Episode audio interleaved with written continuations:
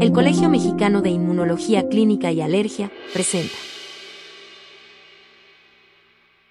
Bienvenidos a cápsulas de Sémica. En esta ocasión, cortesía del Colegio Mexicano de Inmunología Clínica y Alergia, tenemos el gran placer de contar con la doctora María Eugenia Vargas. Es médico cirujano por la Facultad de Medicina de la UNAM especialista en medicina interna por el ISTE, especialista en alergia e inmunología clínica del Centro Médico 20 de noviembre del ISTE, es maestra en humanidades e historia en la UNAM, certificada por el Consejo Nacional de Inmunología Clínica y Alergia, es profesora titular del curso de, de especialidad en alergia e inmunología clínica de la Facultad de Medicina de la UNAM es editora asociada de nuestra revista Alergia de México y actualmente jefa de servicio de inmunología clínica y alergia en el Centro Médico 20 de noviembre del ISTE. Contamos con una excelente ponente y que domina este tema a la perfección. Ella nos va a hablar acerca de dermatitis atópica. Bienvenida, doctora Vargas Camaño. Muchísimas gracias por la invitación, doctor eh, Mario Roberto Sánchez. Muchísimas gracias también al colegio y al, su director, al presidente del colegio, el doctor Elías Medina, por el honor de poderme dirigir a ustedes con este tema que está trascendente para nuestra práctica diaria y para poder para poderla para poderlo expresar en, en el ámbito de la especialidad. Doctora, actualmente muchos médicos de primer contacto, médicos pediatras y colegas alergólogos, nos preguntamos, ¿cuál será la definición más actualizada que tendremos en dermatitis atópica?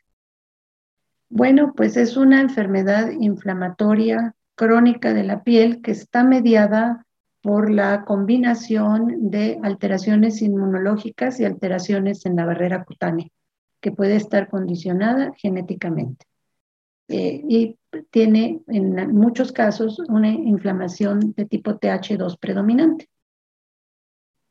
Esta celularidad es muy importante, doctora. Es muy, muy importante porque puede ser el blanco terapéutico, entonces por eso es muy importante que lo tengamos en cuenta. Excelente. Doctora, México es tan inmenso donde podríamos decir que ciertas zonas tienen más prevalencia de dermatitis atópica que otras?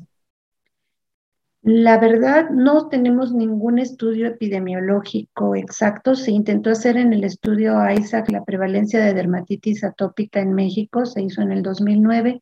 Se hizo una segunda fase hace algunos años, pero no tenemos los resultados, así que nos tenemos que basar en las estadísticas internacionales. Antes se mencionaba que las zonas urbanizadas eran las que tenían mayor prevalencia de dermatitis atópica y que las zonas rurales no, lo, no, no, no tenían tanto porque había una diversidad biológica de exposición a gérmenes y a, elementos de la naturaleza que permitían que un sistema inmunológico fuera más desarrollado, pero esto lo contrastamos porque si los médicos que ejercen en Chiapas, en regiones rurales sumamente pobres, ven unos casos importantes de dermatitis atópica. Entonces no podemos generalizar esto. El único ejemplo bien, bien clásico que podemos tener es que los menonitas, eh, completamente, eh, los menonitas radicales que no tienen una sola tecnología y que viven como en el siglo XIX y conviven con ganado, tienen eh, menos, menos dermatitis atópica que los otros que están industrializados. Entonces, seguramente la industrialización y la disminución de la exposición a microbiomas está influyendo. Dentro de la predisposición genética, doctora, ¿qué factores son los que más están importando? El gene que más importancia se le ha dado es el gene de la filagrina, que es el que es un gene que condiciona la protección de la barrera cutánea. Con este gene, las proteínas de la barrera cutánea se vuelven bastante fuertes, entre ellas la involucrina, por ejemplo, se vuelven bastante fuertes, bastante eh, importantes e impiden como es la función de la piel, que haga su, eh, que, penetren sustancias extrañas y que ejerza la función protectora que debe tener. Es fundamental este gene, pero están involucrados también otros genes, por ejemplo, los genes que están condicionando la, la formación de ácidos grasos en la piel, están involucrados en este tipo de problemas, y también los genes que están hablando de las alarminas y aún genes que condicionan alteraciones en la producción de la inmunoglobulina E. Son muchos los que están, es un polimorfismo genético, de tal forma que no podemos decir con este gene nos está pasando esto, porque hay pacientes con dermatitis atópica que no tienen mutaciones demostradas en el gene de la filagrina. Muy bien.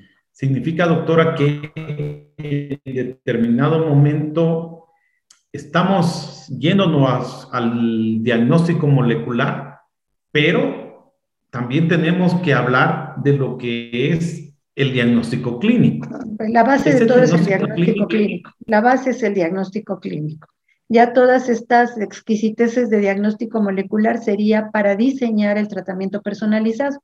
Cuando hay una dermatitis atópica muy grave, tendríamos que personalizarlo y tendríamos, en algunos casos, de ver el, el tratamiento a nivel molecular. Pero eh, primero es el diagnóstico fundamental, es por clínica. Y cuando hablamos de clínica, doctora, y criterios, ¿cómo lo abordamos? lo primero es hacerlo con los criterios de Hannikin y Rafter, como eh, están descritos desde 1980, se modificaron por los colegios norteamericanos y europeos en 1997 y nos pide que tengamos un, em, un criterio mayor, tres criterios mayores, perdón, con tres criterios menores al menos. Y los tres criterios eh, mayores que siempre estamos es el prurito, que puede estar con o sin escarificación de la piel, eh, la, la hiperlinearidad que se presenta en los adultos en los pliegues o el eczema que tienen los niños pequeñitos en, en, la cara y en superficies extensoras. En los adultos esta hiperlinearidad se da en superficies eh, eh, extensoras. Es una diferencia de la evolución en niños y adultos. Eh, también otro criterio mayor importante es la historia familiar de, de, de atopia o de dermatitis atópica, tanto del paciente como de su familia. Entonces, a eso se refiere la atopia, que el paciente tenga antecedentes de enfermedad alérgica o que en su familia existan estos antecedentes de enfermedad alérgica. Y otro criterio mayor también es una dermatitis crónica recurrente.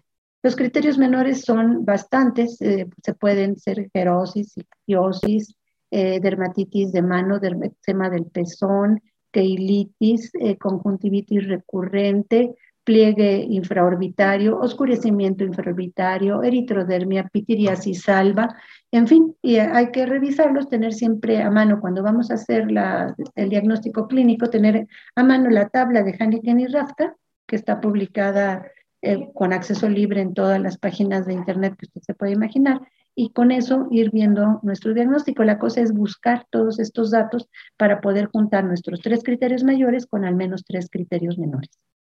Dermatitis atópica es sumamente extensa y la doctora Vargas Camaño nos tiene muchas más sorpresas en la parte 2. No se la pierdan a continuación en cápsula de Semica Medios.